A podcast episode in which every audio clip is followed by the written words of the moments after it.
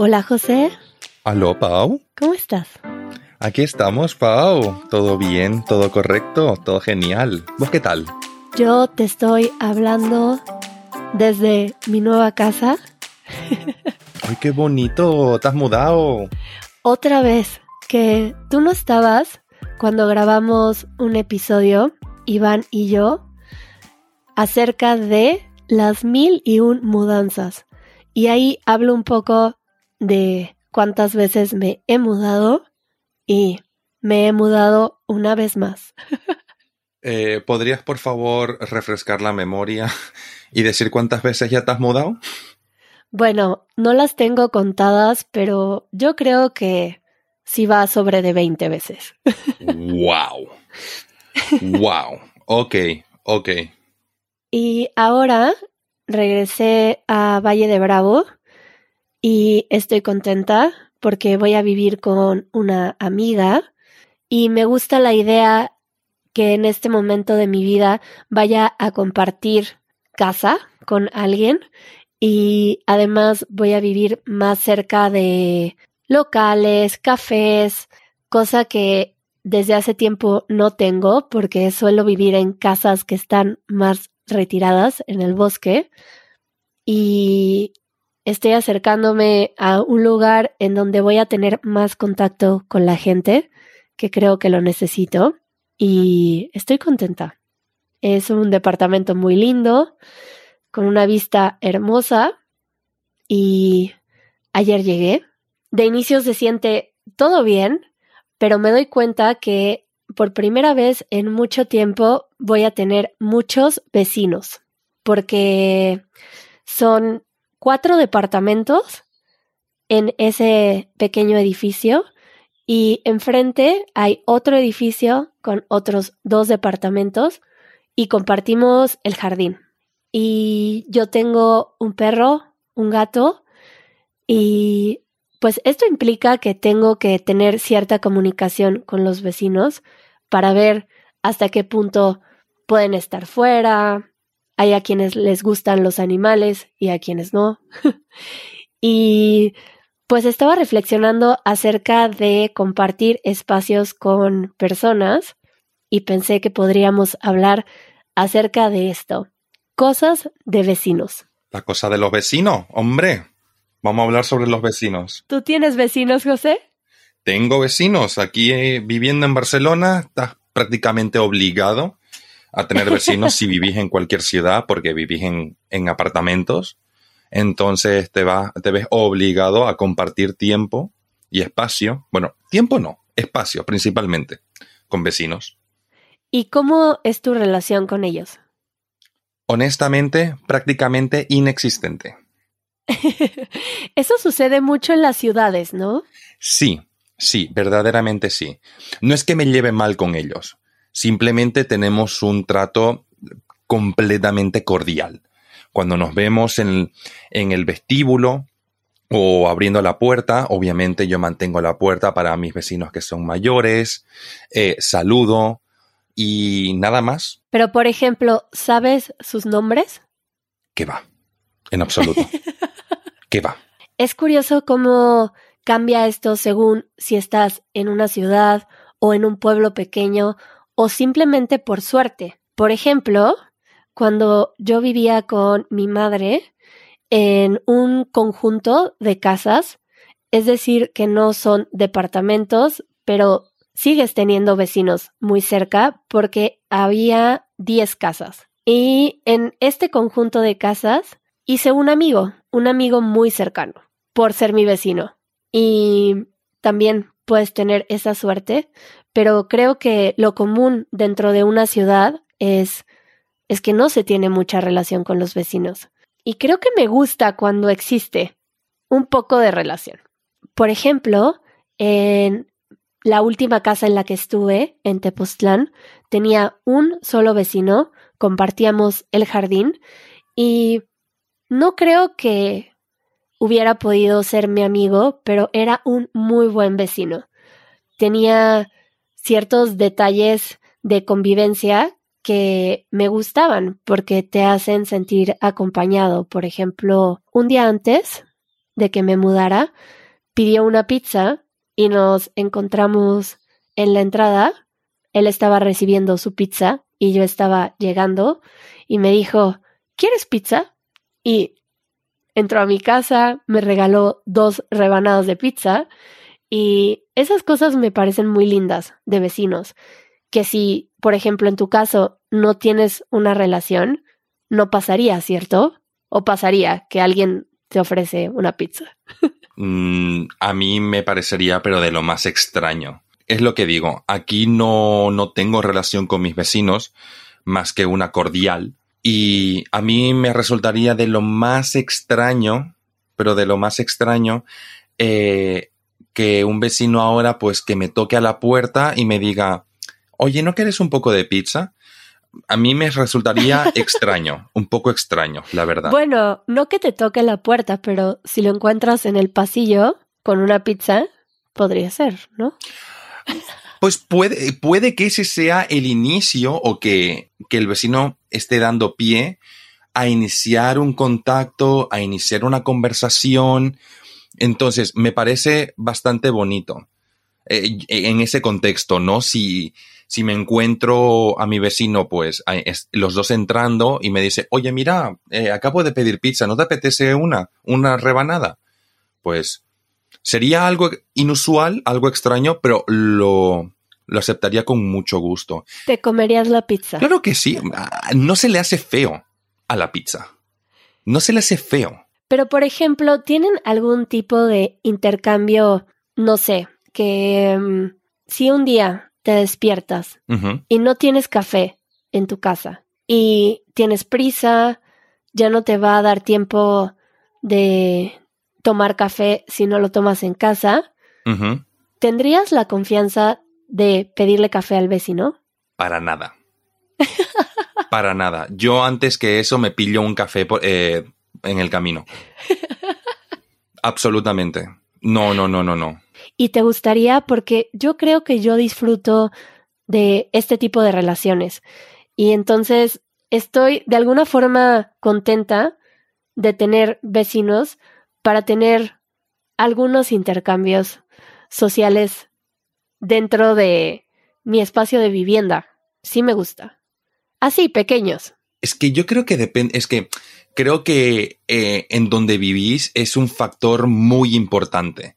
Porque vos viviendo en Valle de Bravo, entiendo que es un pueblo, una comunidad pequeña. Allí, en, un pueblo, creo que es muy difícil el... Evitar el contacto. Exacto, e, el, conservar tu individualismo, el ir completamente a tu bola. Porque al fin y al cabo, cuanto más pequeña es la comunidad, más cercanos son entre ellos. Mm, las relaciones son, florecen con mucha más naturalidad. Entonces, en una comunidad tan pequeña, convertirse en un paria, por así decirlo, no creo que, eh, yo creo que acabaría siendo muy contraproducente. Pero en una ciudad como en una ciudad cosmopolita, vamos a decir, como Barcelona, donde el individualismo eh, es bastante ubicuo, por así decirlo, es muy fácil a poder completamente ir a tu bola y no prestar la atención, por muy feo que suene, a las personas que, con las que estás compartiendo el edificio. Ir a tu bola, eso es como, como que estás únicamente con tus cosas. Prácticamente, sí, sí, cuando simplemente vas eh, haces tus cosas y seguís tu ritmo sin, sin tener en cuenta el tiempo de los demás, por así decirlo, y acabas un poco ignorando a la gente. Vale, pues sí, entiendo que eso es más común en las ciudades, hasta en la calle. Por ejemplo, en un pueblo es más normal que si te cruzas con alguien en la calle, digas, hola, buenos días. Exacto, exacto. En un pueblo me creo perfecto que, que si te despertás y salís a la calle, al mercado, lo que sea, y te cruzas con tres, cuatro personas, a esas, a esas personas las saludas, les preguntas cómo estás, cómo están, y también, pues yo qué sé, es que imagino que los conocerás un poco. Entonces podés preguntarle, ¿cómo está tu hermana? ¿Está bien? Eh, ¿Se ha mejorado? ¿Cómo está tu hijo? Me dijeron que se sacó muy buenas notas, felicidades, cosas así. bueno, un paréntesis. Sí. Hablando de de lugares nuevos, no sé si a veces se logra escuchar que hay un perro maullando. Lo siento si se escucha, pero me estoy adaptando a este espacio y necesito encontrar un lugar más silencioso para el podcast. Pero como llegué ayer en la noche, creo que se escucha un poco el ruido de afuera. Lo siento. Pedimos disculpas con antelación. Por si se escucha un perro maullando. y sí, bueno, creo que hay grados, pero pues sí tengo un poco de interacción y me gusta. Y bueno, estamos hablando acerca de estas cosas agradables de tener vecinos, aunque también hay cosas desagradables que también estaba pensando ahora que toqué este tema en una sesión de conversación en donde hablábamos acerca de qué hace un buen vecino y qué hace un mal vecino. Y bueno, en las sesiones de conversación tocamos un tema en particular por media hora. Los primeros 15 minutos los tomamos para saludarnos y media hora tocamos un tema en particular y este tema fue acerca de los vecinos y después otros 15 minutos para preguntas y despedirnos.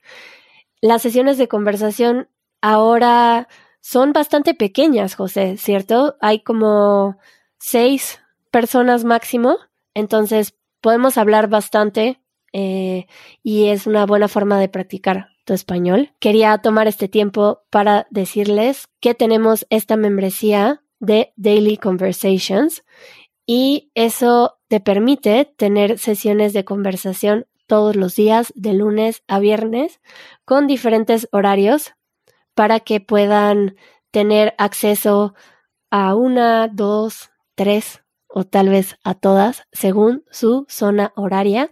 Les dejamos el link de las membresías en las notas del episodio. Y bueno, ya, nada más quería hablarles acerca de las sesiones. Y ahora podemos entrar a estas cosas que son más negativas. ¿Tú qué crees que hace a un mal vecino? ¿Quién es un mal vecino? Pues a ver, creo yo que comenzaremos por lo, por lo más obvio. Eh, creo yo que un mal vecino es aquel que no respeta los horarios o que no respeta eh, los espacios y los tiempos de los demás. En el sentido de, si sos el tipo de persona que monta fiestas cada, cada X tiempo, cada, cada tres días o cada fin de semana, pues creo yo que a la gente pues mucha gracia no le va a ser. Yo soy fiestero, disfruto de la fiesta, pero al mismo tiempo simplemente no creo que mi diversión tenga que atentar contra la comodidad de, de las personas con las que estoy compartiendo espacio, al fin y al cabo, ¿no? Y también, por otra parte, poniéndonos en el otro extremo, creo yo que también un mal vecino es aquel que ah, no, no encuentra el equilibrio, por así decirlo, y cree que tiene la potestad de poder quejarse de absolutamente todo. ¿Sabes lo que te quiero decir? ¿Sabes a lo que me refiero? De que cualquier cosa le molesta. Todo lo que haces. Que si dejaste la bolsa de basura afuera por más horas de lo necesario o la dejaste un metro fuera de lugar. Creo que hay un balance entre ser un vecino amigable que tiene estas pequeñas conversaciones en el pasillo o en la entrada pero que, que sabe respetar que uno tiene que gestionar una vida, horarios, em, y que no puede llegar a cualquier momento a quedarse a hablar contigo horas, eh, que no se va a involucrar tanto en tu vida, que te haga sentir incómodo de vivir tu vida. Em, sí, estoy de acuerdo. Y la fiesta, eh, el gallo. no sé por qué está cantando ahora, son las 11 de la mañana, pero bueno. ha dicho, están grabando, quiero participar. Em, Y bueno, las fiestas, claro, también el respeto por el espacio del otro. Absolutamente. Pues sí, claro, nadie quiere una fiesta todos los días. Claro que no, nadie quiere estar al lado, por así decirlo, de una discoteca constantemente. Yo simplemente también creo que de la misma manera que si uno planea hacer una fiesta en su casa, pues que debe mantener como un respeto mínimo. A partir de cierta hora bajar la música, a partir de cierta hora ya no hacer tanto ruido. También yo lo que creo es que si sos el tipo de persona que a quien no le gusta la fiesta en general, es perfectamente respetable, claro que sí, pero también creo yo que hay gente que se cree con la potestad de ir y parar cualquier tipo de evento o cualquier tipo de cosa que esté pasando en su edificio eh, que no le guste. Y eso tampoco lo creo, ¿sabes? Creo que hay que tener como un cierto equilibrio. Bueno, es un balance muy... Muy delicado. Muy delicado y también que creo que estas cosas de vecinos tienen que ver mucho con cultura, definitivamente. Creo que, para empezar, es una cultura muy diferente en México por ejemplo, que en Alemania, me doy cuenta. en España no he vivido, pero me imagino que también tendrá sus diferencias. Y después existen las subculturas que tienen que ver con cómo creciste, con tu familia. Entonces, creo que una situación de vivienda armoniosa y con convivencia es difícil también tener un espacio en donde te sientas con libertad de hacer tu vida y al mismo tiempo que puedas sentir estas pequeñas interacciones es complicado. Entonces, pues espero yo lograrlo. Por el momento, les prometo que voy a hacer algo con el nuevo ruido, con el gallo y con el perro llorando. Pobre. Uh", porque creo que está amarrado. Ah, pobrecito, pero que sea el nuevo invitado del podcast, que nos dé su opinión canina. Bueno, creo que mejor voy a adaptar un espacio en mi casa para controlar más el ruido externo en el podcast y que les pueda ser más fácil concentrarse en escucharnos. Y por el momento creo que aquí lo podemos dejar. Me gustó compartirles acerca de mi nueva situación de vivienda con todo y sus sonidos. y nos podrían dejar un comentario de audio también si quieren en easyspanish.fm en donde nos pueden platicar acerca de la relación con sus vecinos y de esta forma poder practicar su español hablado con un mensaje y nos encantaría escucharlo. Y si quieren tener conversaciones, pues les recomendamos entonces las sesiones de conversación de la membresía de Daily Conversations. Y gracias José por conversar conmigo de este tema. Pero gracias a vos, que siempre es un placer conversar con vos, querida. y nos escuchamos pronto. Nos escuchamos prontito. Hasta la próxima. Adiós.